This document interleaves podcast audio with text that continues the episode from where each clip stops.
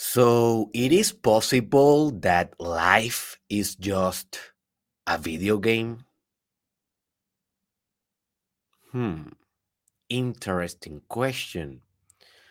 It is possible that you, as a human being, are just a player in this giant video game that we call life. It is that possible? It is that it is possible that not only you are a player, but you are the main player of reality. Hmm. Not only an extra, not only one of those weird random people walking in Grand Theft Auto that you can, you know, murder and fight with. No, I'm talking about maybe you are Mario. Maybe you are Link of Zelda. Maybe you are, or may you be Dante of Devil May Cry. Or um I don't know. What other game? what other game? It is possible that every problem in your life is just another mission of the video game, another game like obstacle that you need to face and conquer. It is possible that every evolution that you go that you go through in life is just like a power up like you reach a new level, new skills.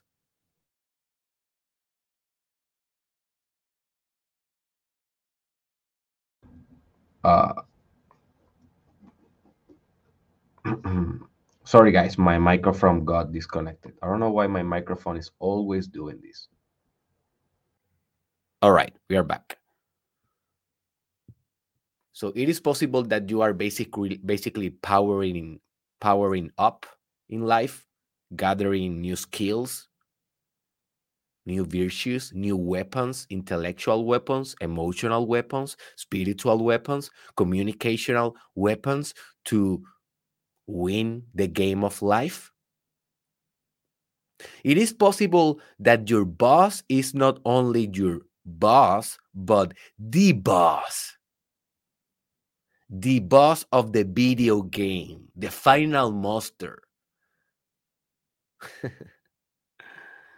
is that possible or not? Well, I don't know.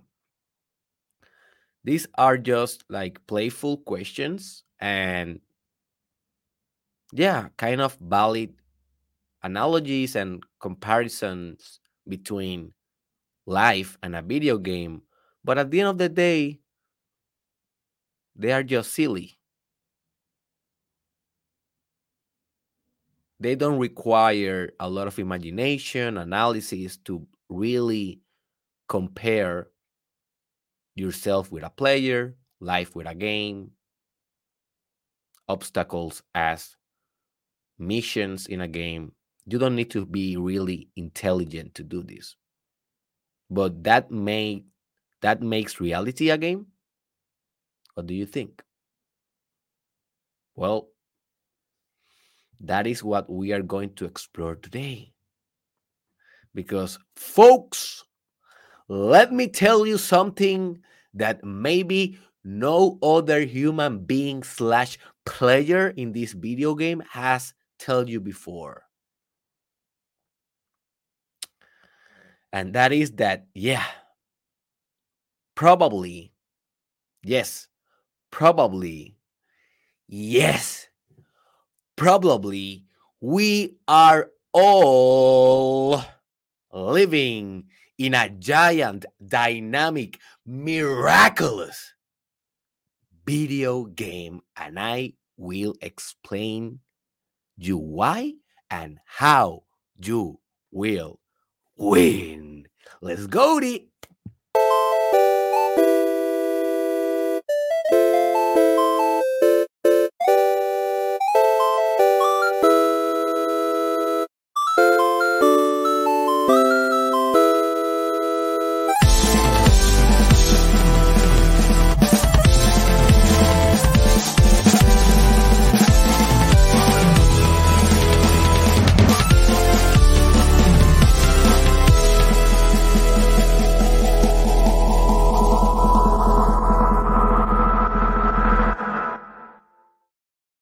Welcome to the Mastermind Podcast Challenge, episode 504, with your host slash video game player, Dr. Derek Israel. And yes, if you saw that intro, that was inspired by this idea that I will share with you today. So, this idea that I will share with you today, this analysis, I have been working with this for a couple of years now. And when I was talking with my wife slash um, digital designer or how do you call them graphic designer whatever she designs everything for me. And when i was discussing with her the rebrand of our podcast i was telling her yes but i want i want it to be like a video game. And she was like why? And i was like because life is a video game. And she was like okay. And then we worked and we designed with my ideas, but with her art skills, we designed that, you know, control that you saw there, that is the M, and all the intro as an as an arcade video game. Because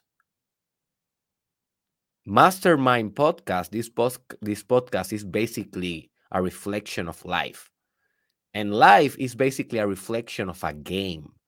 So I said, why then I don't put everything in the brand as a video game. So that's the explanation behind that intro. So let's go right into the subject. But before, let me tell you that we are gathering in a Telegram group. It's exclusive, private, and free group for the people that are enjoying and practices and practicing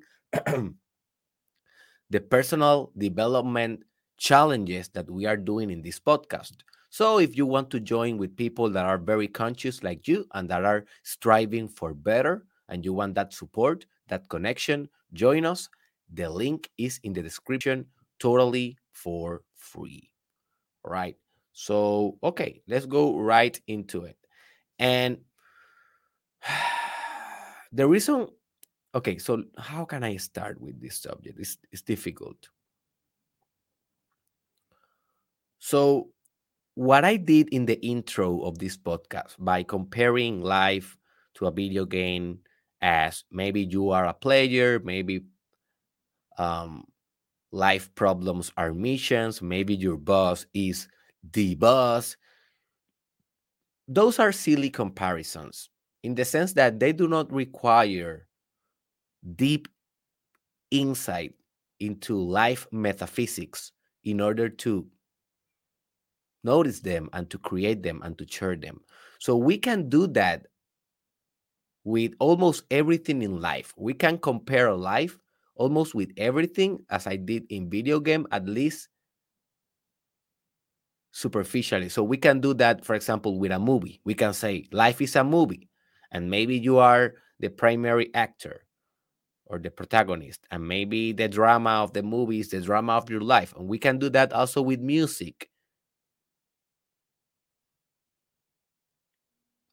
We can do that also with a book, with literature, or with a paint. We can do that with a lot of art forms, and that do not require a lot of deep introspection. So, what I will do is really in this podcast is to really explore if life can be a video game, but not with silly explanations like the ones that I eh, shared with you in the intro, but with real metaphysical, profound notions of reality by combining deep economics, deep spirituality, deep psychology, deep capitalism, deep art, deep game design, and all those structures coming together to basically create a model of understanding, a philosophy of understanding, a systems of belief that can help us navigate better the game or life. So at the end of the day, yes, this will be another philosophy. At the end of the day, yes, this is not the absolute truth. This is just the construction of very likely ideas that by putting them together as a system give us a new kind of meaning that will help you to strive and to succeed in your life.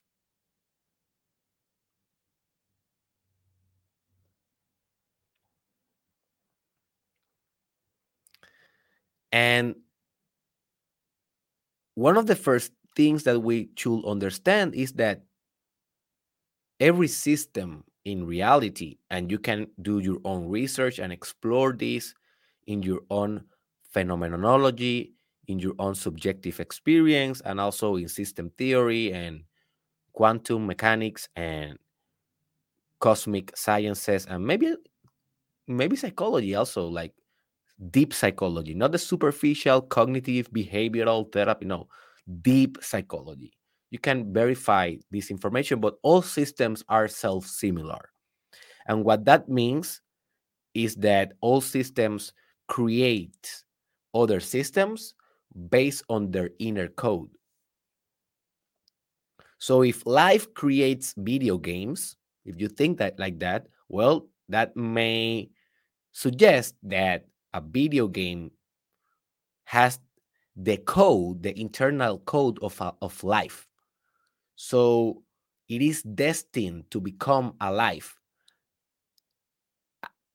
Very similar, very similar as a seed is destined to become a tree, although it is not yet a tree. But the tree and its seed is ourself similar. Ourself similar. We have a tree inside a seed, but we cannot see the tree yet. But with time and development and dynamics, that seed becomes a tree. A video game becomes a life, a real life. But we can also um, think it in the opposite way. If life is really a video game, well, this video way, this video game will create a life that ultimately will come back to a video game.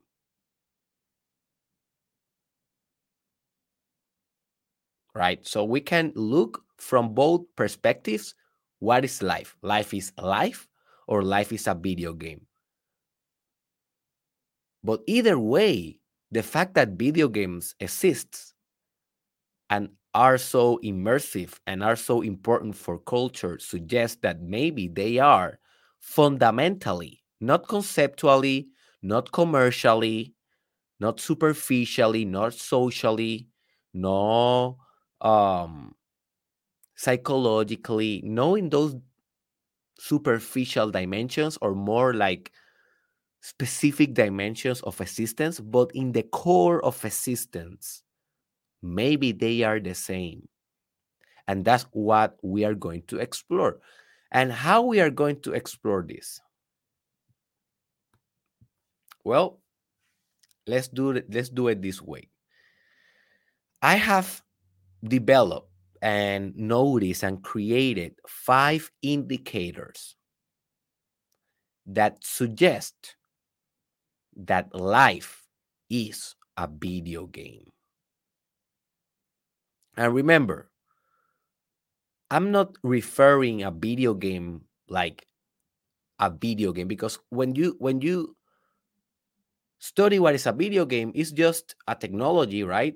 That use an interface, a console maybe, and that console projects an image in a TV or in a mobile phone, and you can move that image with an analog controller, and with your signals, you get feedback in the TV or in your screen. And basically, all the dynamics that happen within that process, we call it a video game. The story that happens, the fights, the fun, everything else, that is just part of the package. But in a core, a video game is just that. But life is not that. You know, it's more complex than that. But I didn't want I didn't I didn't want to put in the title life is a game because it didn't it didn't bring the idea that I want to transmit. So a video game is a better metaphor for life. Although I'm not saying that we are living in a video or I am not saying that reality is made about is made of pixels as your screen is. You know. So take the idea of the video game not literally like an Xbox or a PlayStation or a whatever other console do you have or a timeout console like kind of? No this is just the essence of the video game that i want to explore. What is the essence of a video game? What is the essence of a game? What is the essence of life? And move forward with these notions. All right so i have found five indicators that suggest that life is a video game. And let's explore each one of them to see if I can convince you to explore this subject further and to actualize this truth, this truth further in your life to see what could what can you do with this new perspective in your life. So, the first indicator that life is uh, a video game is that metaphysically life is a game. So this is the first idea and the first and the most fundamental perception or conception for this whole philosophical building to work. The fact that we perceive games are, you know, games as video games as fun and not serious and life as the serious thing is just wrong. Life is not the serious thing. That is just a paradigm from culture that insists in create seriousness in life although metaphysically in the core or of life it is not serious at all now why do you think that culture aka governments wants to create seriousness in life? Why they will want to make everything so formal everything so out of the funness of life of the playfulness of life? Why do you think that? Well a couple of things. First because obviously this drive economic behavior that is very hierarchic. It's like a hierarchy, and they can benefit from this seriousness with economic means. Because if life is so serious, well, then you need to work and you need to pay your taxes and you need to pay this and pay that and everything is so so serious that if you don't do it if you don't pay you will go to jail because it's very serious. You need to give this self-invented coin that we invented right? But that is also very serious. And you need to give you need to work your ass off to pay this coin to us and then we pay you back. And this process is very serious right? And if you don't do it you going you are going to jail and that is also a very serious business jail is not children playing, ch- jail or prison is very serious, right? That is the discourse of society. And also, society needs to create seriousness because it wants to prevent hostility in the citizens. And that makes sense. If you don't have any rules, if you don't have any laws, you don't have, aka, any seriousness into the structure of reality and the structure of society, well, we'll we will maybe have a chaotic world as we used to have back in the day when we were tribes. And inter-social rules didn't apply. Like, yes, intersocial rules, rules apply, but only within the tribe, but not within tribe or intertribal. So a lot of violence were made those days, a lot of rape, a lot of kidnapping, a lot of harsh conditions to live. So that's why another aspect that I consider very valid for society to create a sense of seriousness into this human social machine that we call society, right? But the fact that culture slash government slash media slash history and all that history do to brainwash the readers and brainwash society because every media every history book has his own agenda this is not a conspiracy theory this is just how human beings work i am doing this podcast and i have my own agenda no, no human art is completely egoless. So this is not something like, oh my gosh, they are so evil. No, they are just humans. They are just players like you. I am not demonizing them. I'm just pointing out a reality or a potential reality. You don't need to believe me, but just do your own research, explore by yourself, and gather your own conclusions. So they create this sense of seriousness, and we live here. And now we create these video games, and we say, yes, that is fun. You know, playing Grand Theft Auto, that is fun. But going to my work, nah, that is just real life. That is not fun. Notice, notice this how, how your mind compares the two worlds.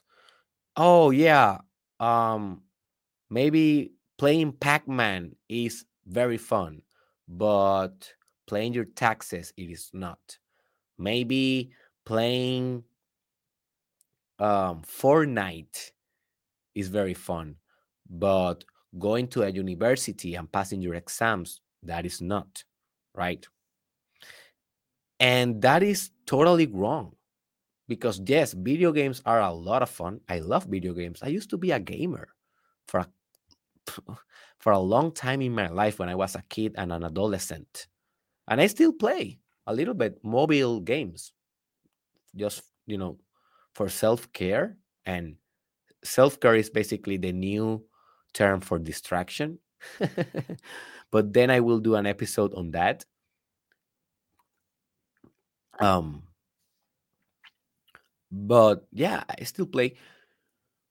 But here's the thing I don't only play, I also do a lot of metaphysics, and that means a lot of work inspired to become enlightened or enlightened. And by doing this kind of work, aka meditation, aka yoga, aka pranayamas, aka deep studying of um, just give me a break. Deep study of metaphysics and religion. So by doing this, I have been gathering a lot of information on what is life in a fundamental level. And what I have discovered, and not only me, this is something that a lot of mystics, prophets, gurus have been telling us for the whole history of the humankind This is not an idea that I invented. This is not something that I am so great that I discovered by myself only. No, this is a well known idea that if you go and you meditate for 10 years without stopping, you know, stopping, but consist- consistently in your habit, and you really explore metaphysics beyond physics, you will you will realize this truth by yourself and that is that life in his core in the core or of life in the base of life life is just a game and we are here to play and not a video game notice video game demands video I'm not saying that we are in a video. I'm just saying that we are in a game like structure human existence. Exactly as we have game like structures as video games. And you can confirm that by just understanding that a lot of religions always established the divine child archetype as primordial in the core of the mystical system. And the divine child as an archetype is basically the dynamics of play in psychological and spiritual existences.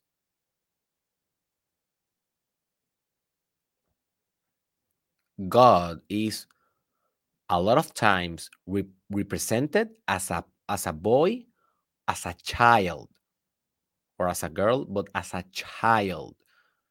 Because what children do, they play. Why they play? Because they are not so socially conditioned to work yet. Most of them. I saw a couple of three years old in India working their ass off, and that broke my heart. They were selling, they were working, not playing, working. And I am just talking for most children that do not work at three year, you know, at three years of age, but most most most child children they just play because they are just dancing with the structure of reality. They are so connected with nature that they, that they just play because life is just a game. I am always, uh, sometimes I am with my daughter all day. For example, right now she's sick, and I will be, after this podcast, spending my whole day with her. But obviously, I'm an entrepreneur. So I need to work. And sometimes I what I do is, you know, I have some activities with her in my in my in my house, in my apartment, and then I give her a break and I say to her, "Hey, go and do a individual activity, maybe watch cartoons or maybe read a book or maybe whatever, whatever, whatever, and she go and play by herself. And then I go and I do the serious stuff right? I open my laptop and I start writing my books or writing my next podcast. Not writing it, but designing it, designing the podcast, or or doing, or or maybe doing a coaching session with a client. Serious stuff, right? Serious stuff. But then I see my girl playing and laughing, and I'm saying, What a fool I am. Why I think this is serious. And why I think that what my baby girl is doing is not. Who is laughing right now? So I'm there serious, very serious, working on my next YouTube video, editing the video. I am there very serious. And my baby is just playing with her imagination, laughing her ass off. Who is right?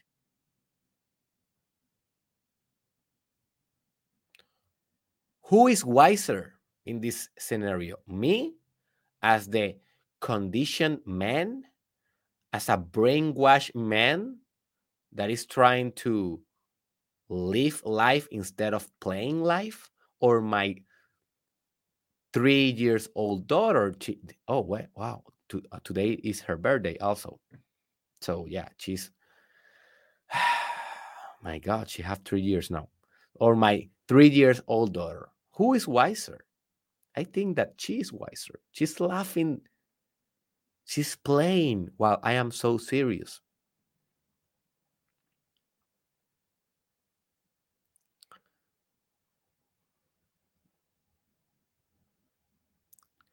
So reality always has been described as an illusion by a lot of religions, as a drama, as a narrative,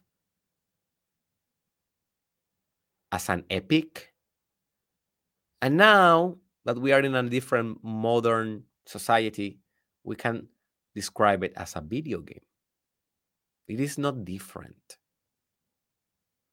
And always we have been comparing life with another thing that seems to be unreal, like, for example, uh, uh, an epic or a story. We know that an epic or a story probably is not real, it's a story, but we compare life with it. Why? Because fundamentally, we all know that it's not different in the structure of reality. It is not different, it is a game. And we build moral systems in this game, and then we think that our moral system is truth. But that is not the problem of the game. That is the that is a problem of us as players that we are choosing to believe our morality, although we know is completely built. We, it is not objective. It is not universal. Every human being has his own code of morality. And beside this, we think that morality is reality. And we don't think that morality do not exist and that reality is just a game. How sad it is how sad it is that mothers are telling their children do not play video games go to the real life how sad that is and i understand why mother will do it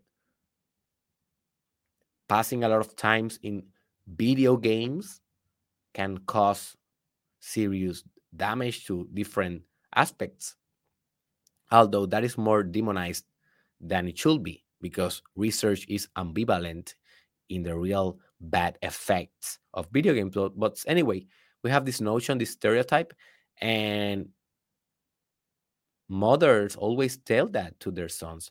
What I will tell my daughter if she's playing too much video games, hey, I will stop her also because I don't want her brain to get fried, right? I will say, hey, stop playing so much video games and go and play the video game of your life. Conquer the video game of your life. Notice how different is that notion. I am telling her, your life is not different than the thing that you are playing. But you cannot be playing that all the time because the game is more than just that game. That is like a sub game go and play the macro game and then you can you know balance so yeah that is some of the ideas with this first indicator that life metaphysically is a game and because systems tend to create self similarly it is not a surprise that we created video games inside this game second indicator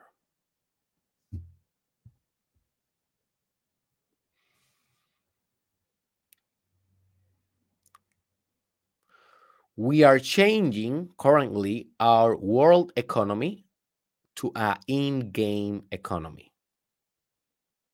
This is my second indication and rationale for the idea that I am transmitting today.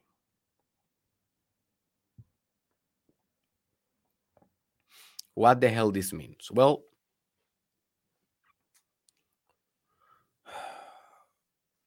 how well how much have you studied crypto in your life let's start by this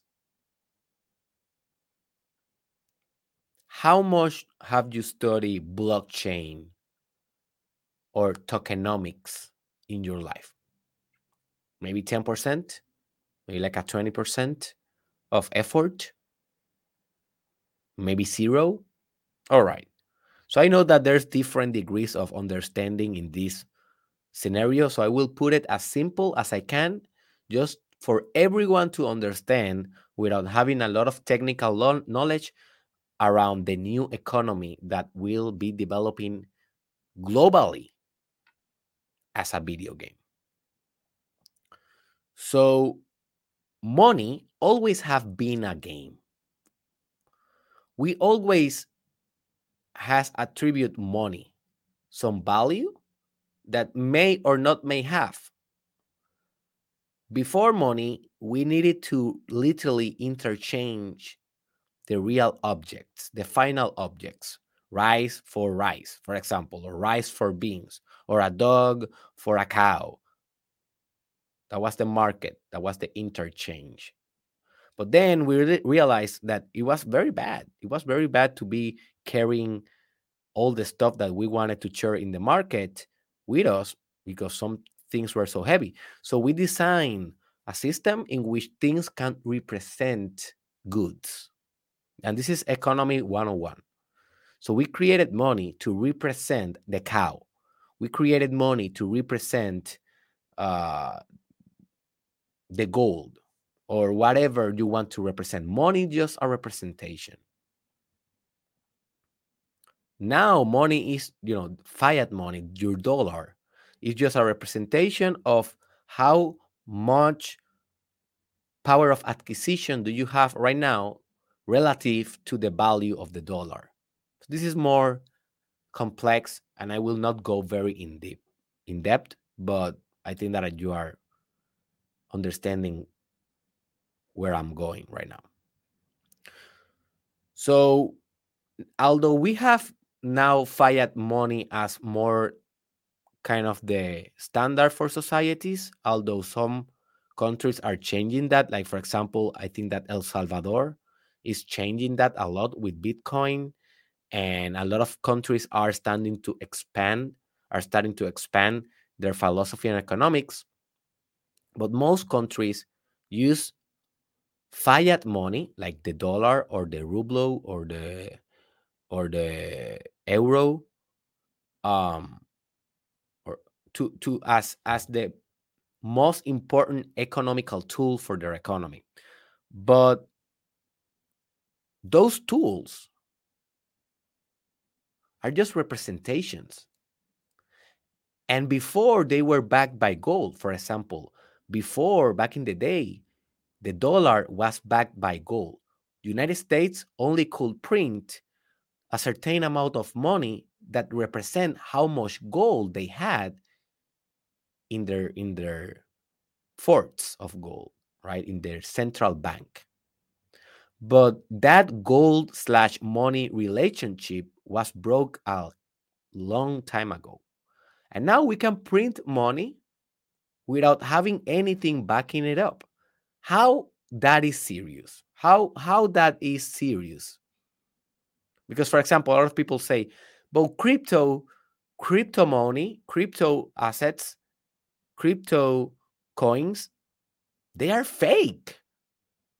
They are so fake. You you don't have you have nothing behind them. All right, but what you have behind the dollar, dude? Beside a country that is imposing militarily his value. You have nothing.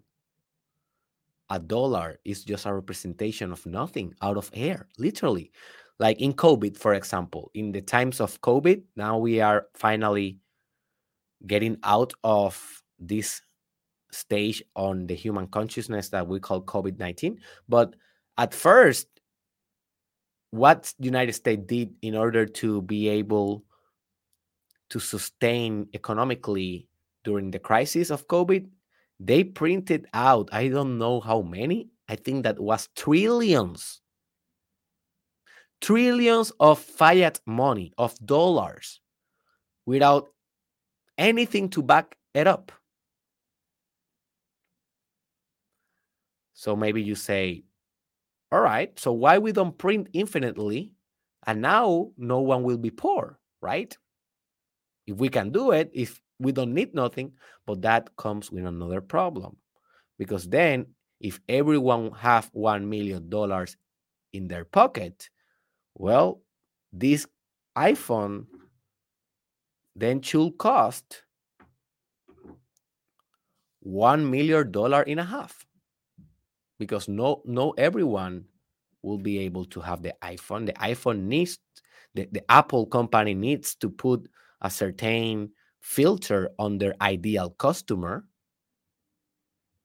and they need to shoot for profit because that is what corporations do so they will raise their prices and we call that inflation so when we print a lot of money our money has less power of buying because we have more. So that is the problem with fiat money and conventional structure systems. So although they are very game like, they are fantasy like, we don't perceive them that way. We perceive them as serious. But crypto coins, although they are kind of the same, although every crypto have different functionalities, Ether, for example, you can do small uh, smart contracts with them uh, you know in ethereum and uh, different different coins have different functionalities and that's why crypto is so innovative because they are trying to establish functionalities as a structure for the economic paradigm and that in a long term may be sustainable but although we have those structures on place in crypto, we perceive crypto as the game like currency, not the real one. It's like a video game. It's like tokens of going a, in a timeout or in a store of video games, and you get out the tokens, and with that those tokens you can play. Well, we perceive crypto as tokens, but money or fiat money as the real one, and that is the that is just not make any sense. They are both game like. But crypto is more game like because it is more edgy, it is more modern, and also is based on tokenomics. So, what that means is that you will only be able to use certain tokens in certain places, in certain games, in certain metaverses. So right now, this may not makes a lot of sense to you, but let's talk in 25 years and you will know. And I am saying just 25 years to be in the safer side, but I could easily say five or 10. For example, I was reading in two, day, two days ago that the current president, Joe Biden of the United States, he signed, you know, he gave his signature for a new policy to research extensively the impact and the future of the crypto money in order to be more prepared and in order to, I think, to create an infrastructure for for them in our world for real. So a lot of people may say, no, it is not for that. It is for banning them or it's for putting more taxes on them. And then that may be because that's what egos do. Egos only bring problems to innovations. So that may be the reason. But I am more optimistic. I am more bullish in this idea. So I think that maybe this is the start of the competition around crypto. You know, as soon as one of these potencies like China, Russia, or United States, or maybe India, as soon as one of them start going all in on crypto assets and crypto coins as a major or fundamental economical structure, they will all do it. We just need one to start doing this. And United States start by researching. They are not doing anything crazy yet because this is a revolutionary in the functionality, not in the in the concept. The concept is not revolutionary. Fiat money is also game-like money. But crypto is so revolutionary. Sometimes you don't even see you don't see nothing. You don't see a coin even. At least with fiat money, you have a paper sometimes, right? You have a, a, physical thing that you can say, all right, this is so serious. Look, we have a face of a human being that what legitimized as a president in there, very serious, like this. So this may be serious, right? but with crypto, we don't have that. With crypto, we only have, you know, a code, an encrypted code. So that is more abstract.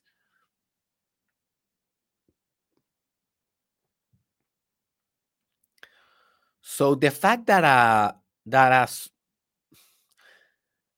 that a so fundament, fundamental dimension of human reality as it is economics, economics or economy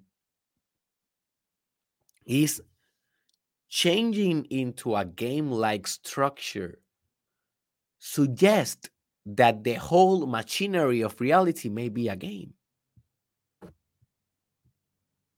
Maybe a game. I don't know. You do your own research. You can develop, you should develop your own conclusions.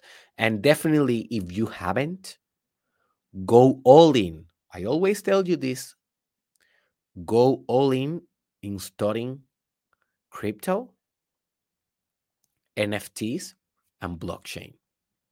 You should be studying those daily now, watching videos, hearing to podcast about it, and you know, reading books, reading blogs, participating in communities.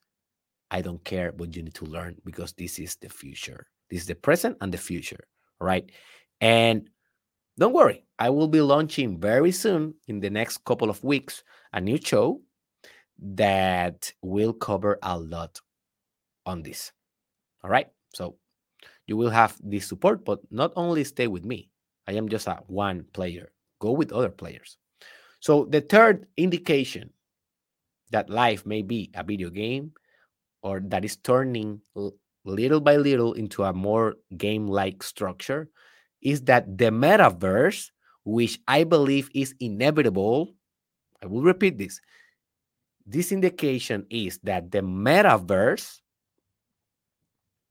which I believe is inevitable, will have a game like structure, meaning, and lifestyle in our life.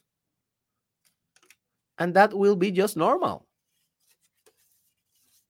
And probably that will be our new life, completely our new life in 50 years.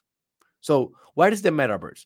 So this is a very complex subject, and all that I'm gonna to uh, all that I will do in my next show, in my coming show is talking about the metaverse and how we can profit economically with the metaverse and how to serve our clients.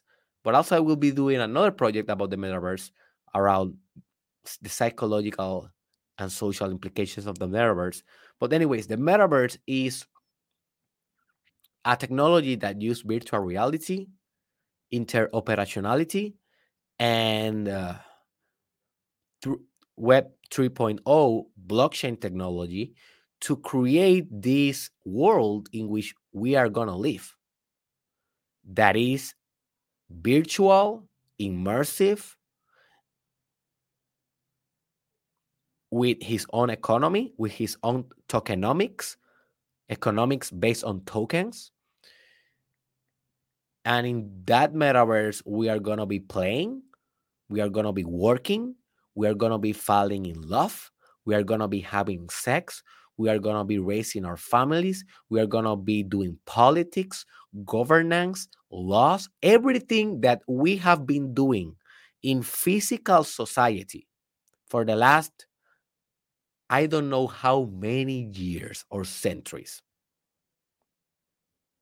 We are going to recreate that, not replicate that, but recreate it, reimagine it.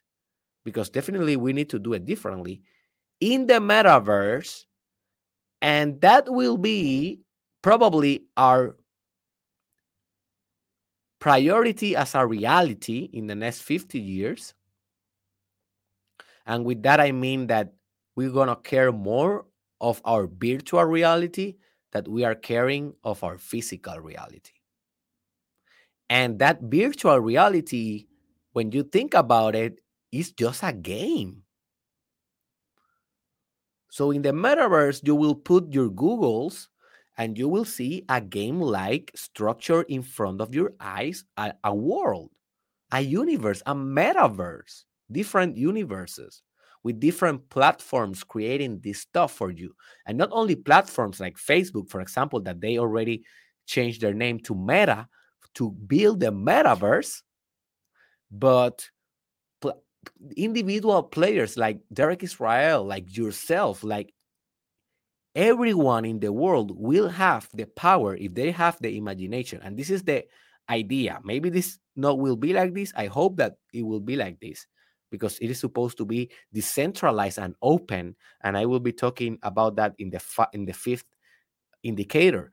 But in this hypothesis that it will be decentralized and it will be open for creators to create and to change structures in the metaverse, everyone with the imagination, with the sufficient imagination, will be able to create their own universe in the metaverse, a universe that is game like, not only in graphics, but in narrative, in story, in the structure of the universe, in the meaning of the universe, in the economics of the universe, in the politics of the universe, in the social dynamics of the universe, in the religious and spiritual aspect of the universe, everything that we are doing in physical society, we are going to be doing it in the metaverse.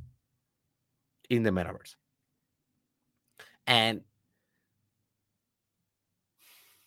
also buying stuff I forgot about it. Buying stuff, commercial dynamics, obviously, NFTs, private ownership, regulations, laws, punishments, everything will go to the metaverse.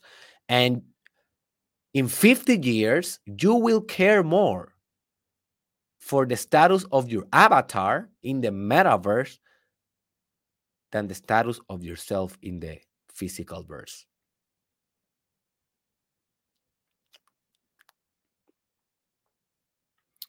So how this is not a video game? So we are if we are already building a massive video game to live our entire life there. And you may say, "Oh, Derek, I will not live my entire life there.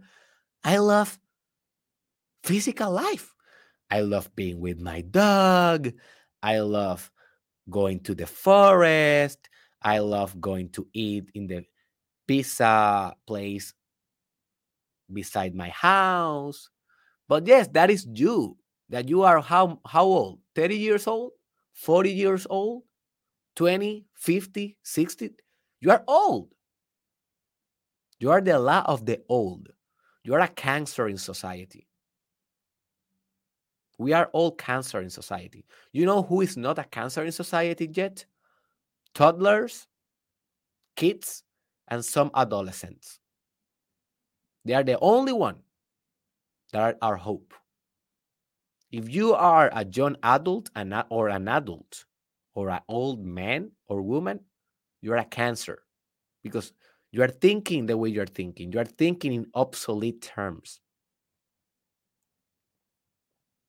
But if I tell my daughter, she's three years old now, if I tell her, hey, Italia, we are going to be living in a metaverse that will be our life. and our life will be like a video game. What do you think? She will say, Oh, okay. Sounds very cool. Obvious. It's like obvious, right? We are already doing kind of like that. Like you are always in your phone, daddy. You are always jumping to un- from universe to universe, from platform to platform. You are creating content. Although you don't have a virtual reality yet, you have augmented reality in Snapchat. You can put filters that jump in the physical reality. They simulate that they are jumping in the physical reality. So she's already seeing that. So for her and for her whole generation, it will be very normal. It's for you that is not normal because you was raised playing baseball with a real bat. And you was raised running naked in a wood. Maybe you was not raised like that. But you understand the point. You didn't have the enough technology back in the day in your times. So you are already contaminated with schemes of how reality will work. But those kids that are right now two years old, one years old, newborns, they are not infected and they will know a world in which crypto are normal, the metaverse are no, is normal, and the video game like structure is normal. What do you think they will think? And go further. What do you think their grandchildren will think in 2150, for example, in that year? Just normal, video game normal. Physical life, this will just be an alternative, not the default. That is my hypothesis. Um, the fourth indicator is that life may be easily, statistically easily, or statistically possible that life is just a simulation. And what is a what is a video game? It's a simulation. When I was training in the United States for becoming an officer of the army in the ROTC LTC leadership training program in Fort Knox, they put us in a virtual game. And this was this was like 10 years ago. 10 years? I had 19 years or 20. I had 20 years and I had 27, seven years ago. So they put it in a in this virtual game that we were shooting the bad guys. And I knew that that was a simulation, right? But it was so effective. It was so real. and this was seven years ago, how do you think the simulations will be in 300 years?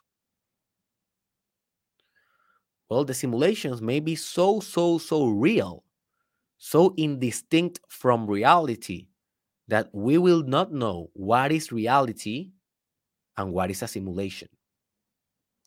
And there's a very, very well support, supported hypothesis or theory that is called the simulation theory. And Elon Musk is one of the anchors or people that are pushing this philosophy into society with a lot of ferocity because the rationale is how we can not how we cannot how how can we guarantee that we are not already in a game? If we develop a technology with the graphics of our real life of our real life how we can know that this is not then a game? If in this game we are already creating other games that are getting near near and more near and more near and more near to a perfect simulation how we know that we not we didn't did this before and we are already in a simulation. And how we don't how how we know if if this is just a cycle of creating more and more simulations inside simulations forever in a self similar creative cycle of creation and destruction.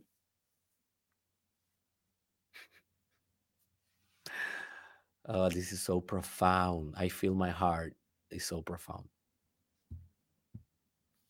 By the way, in that series that I was promoting here, Downloading the Mind, I download the mind of Elon Musk.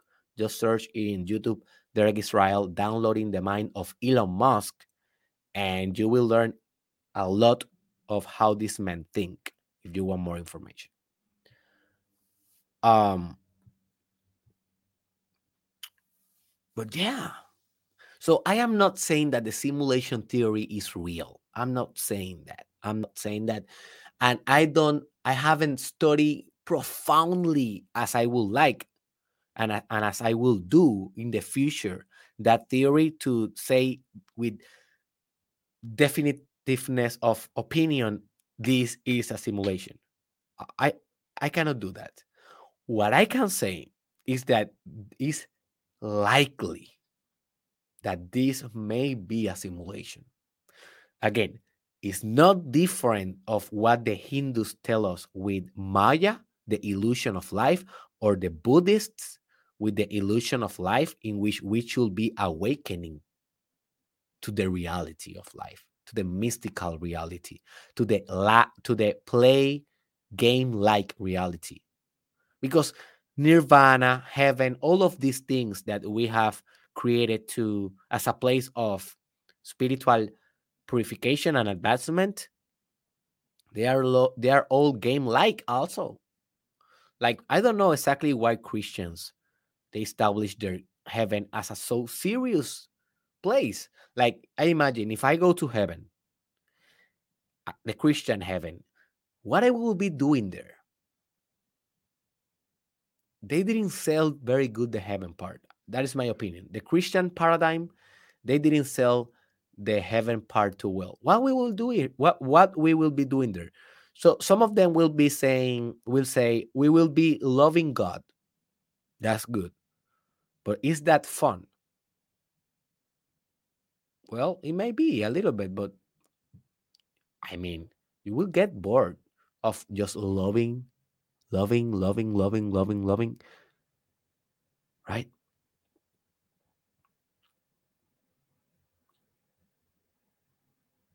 I believe that if a heaven exists, and I believe that the heaven is the present moment, I don't believe it's a place. I believe it's a state. But if a heaven exists as a place, I believe that it will be a game. It will it will not be a series at all. So we will be playing ping pong with Jesus, and we will be playing Guitar Hero with St. Peter, you know. So we we are gonna be doing fun stuff. Loving God, definitely, yeah. Why not? We are gonna be infinite love. We are dead. We are not human anymore, right? So we are gonna be compassion, love, all of that. We're gonna be because we're gonna be one with the source, one with the energy, right? But we need to have fun. At least that is what my ego wants. So if the ego disappear, then we also will not have any seriousness because what we'll perceive as serious if we don't have any structure to perceive, if we don't have ego. So in the hypothetical situation that we preserve our ego slash our individual identity in death and in heaven, well, I guess that it must be fun because if not, we're gonna get bored. So the solution is to have no ego and if we have no ego, when we don't have seriousness, also. Hmm. I told you, man, we are gonna, we were about to go deep here. We are not swimming in superficial waters here. We are going deep to the root of this metaphysics. And I hope that you are enjoying this, taking notes, determine yourself to do your own research to gather your own conclusions. That is my hope for you. And the fifth and last point is that we are slowly going as a society, as a human race, we are slowly moving into a decentralized and open ended human society for better coexistence and governance. And I know that this is utopia, and I know that maybe I'm overly optimistic. I know. But I kind of think that this is true. Although it may be very slow. So decentralized mean that no agency have total control. Power is distributed into the nodes of the network. Power is distributed to, in the sample of the human network, power is distributed to the people, not only to the governor or the president or the monarch. Like, you know, and maybe you say, why are you saying that? If Russia right now is attacking Ukraine, and obviously they are very centralized in their power, they they are not flexing, and China is the same, and United States sometimes is the same. Why you say that we are coming, we are becoming more decentralized? At least in our mindset, at least the newer generations, Generation C and Alpha generation, or post COVID generation, whatever will be the name, some of millennials, I am a millennial, sadly, I don't like to be a millennial. Anyways, uh, I prefer to be a Gen Z, but I was born one year after, you know, I am a millennial for a for one year. So yes. Anyways, um,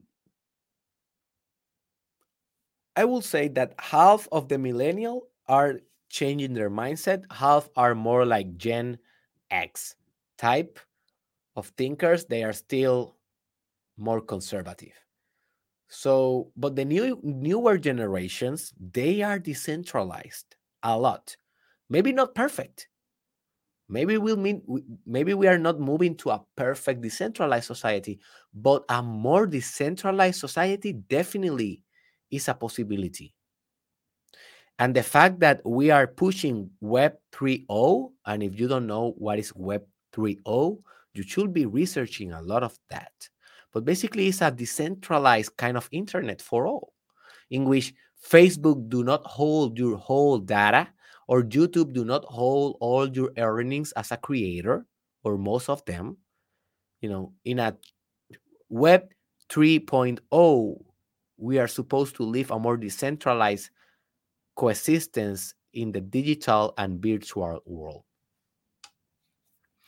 Also, all the metaverse and all the philosophy, most of them, and most philosophies in the NFT projects and most philosophies on the DAOs, that is, you know, decentralized autonomous organizations, are decentralized. So we are seeing new organizational structures that are that are called DAO, okay, decentralized autonomous organizations. Please research that. We are seeing these organizational structures already accommodating themselves with these dynamics of social and power relationships. So now we are all, we are small but in 100 years, decentralization may be the government organizations, the FBI, FEMA, or every organization that is trying to help society may be decentralized. Every country, every government. Maybe in 1,000 years. Maybe. So let's see. But but the fact that we are moving in that direction, at least philosophically and in mindset, and not only in mindset, we are seeing some symptoms of it. For example, the cancel culture. That is something that I want to talk about in my in, in another episode. The cancel culture is the culture for for the people to cancel shows on social media or influencers that made a mistake, for example, Joe Rogan with racist comments, or for example, uh, Carlos Munoz, Master Munoz, as a Mexican entrepreneur, that he made some comments that people didn't like, so they tried to cancel him. Like cancel culture is kind of a manifestation of decentralization. Like people, normal people, not creators, not famous people, not popular, not people with a lot of influential power, but with a lot of quantity power because they are a lot. They are most of humanity, right? We have 99% of people that are just average people, and we have this 1% of the celebrities and the elites. So the cancel culture is the organization of these people that is in, in the bottom part of the hierarchy, and they get together and cancel one of the celebrities that have a lot of social power. And they cancel those celebrities mostly because they did something inappropriate, something that was not good. Sometimes cancel culture is a toxic thing on, on his own. Don't give me wrong, it can go very bad. But the fact that we are seeing people in society and in social media more democratic worldwide in the sense that we are expressing our voice. We don't want you here. We want you out of social media. We want you out of social communications. And the fact that this cancel culture has succeeded before in canceling people, canceling influencer, canceling businessmen or women or businesses and brands that don't fit with this new age of decentralization and equity and game like structures. Well, this fact suggests that decentralization is not only a mindset, but it's also an organizational principle of action a course of action for people. Hmm, interesting idea. So, anyways, let's finish here because I know that I can continue go on with more indicators, but I think that I gave you a couple of them that you should be researching further by your own and you will develop your own conclusions. So the whole idea and the challenge, the specific challenge, is that at the end of the day, life may be a video game. Why are you so serious with your life? Why you don't have more fun in your life? And why you attribute so much importance to, to certain things in your life? For example, to your work, to your government, to your father in law, to the race of your children. Now, this doesn't mean that you will get crazy now. And because Derek Israel said that everything is a video game, now I will get crazy and I will spit in the face of my boss and I will do a stripper in in in the middle of the in, of the highway because it's a video game. No, man, don't, don't that. Be smart about this idea. Become lethal with this idea. Elaborate it. Put it in your heart and put in place a plan, a big plan of your whole video game. What you want your life to be in this game. And now understand that you will be a creator, possibly in the metaverse. So, and if you want to know how to become a creator now, definitely go and enroll in my course that is called how uh, how to be a top content creator. It's already on English and it's uh, uh, and it's coming very soon on Spanish. And in that uh, course, I teach you exactly how to create content in social media and moving forward to the metaverse. So understand that you will be creating your metaverse, your universe in a couple of years, maybe in 10, maybe in 5, maybe in 20, I don't know. But the technology will get here. And when it does, what you will do what you will create, what amazing life you will create, what amazing experiences for other players you will create.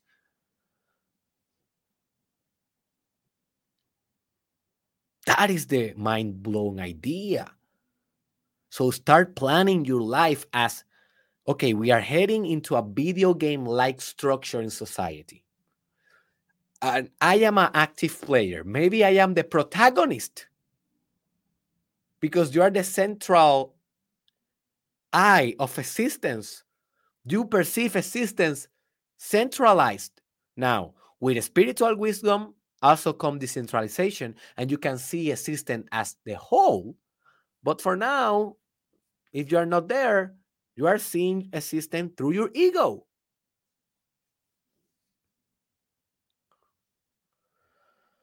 So use your ego to create a good structure in this ego-less kind of video game society that we are going to live and transcend your own ego in the process and become you the game. The final realization is that life is not a game. You are the game. You are play in a verb, in action. You are play. We are playing.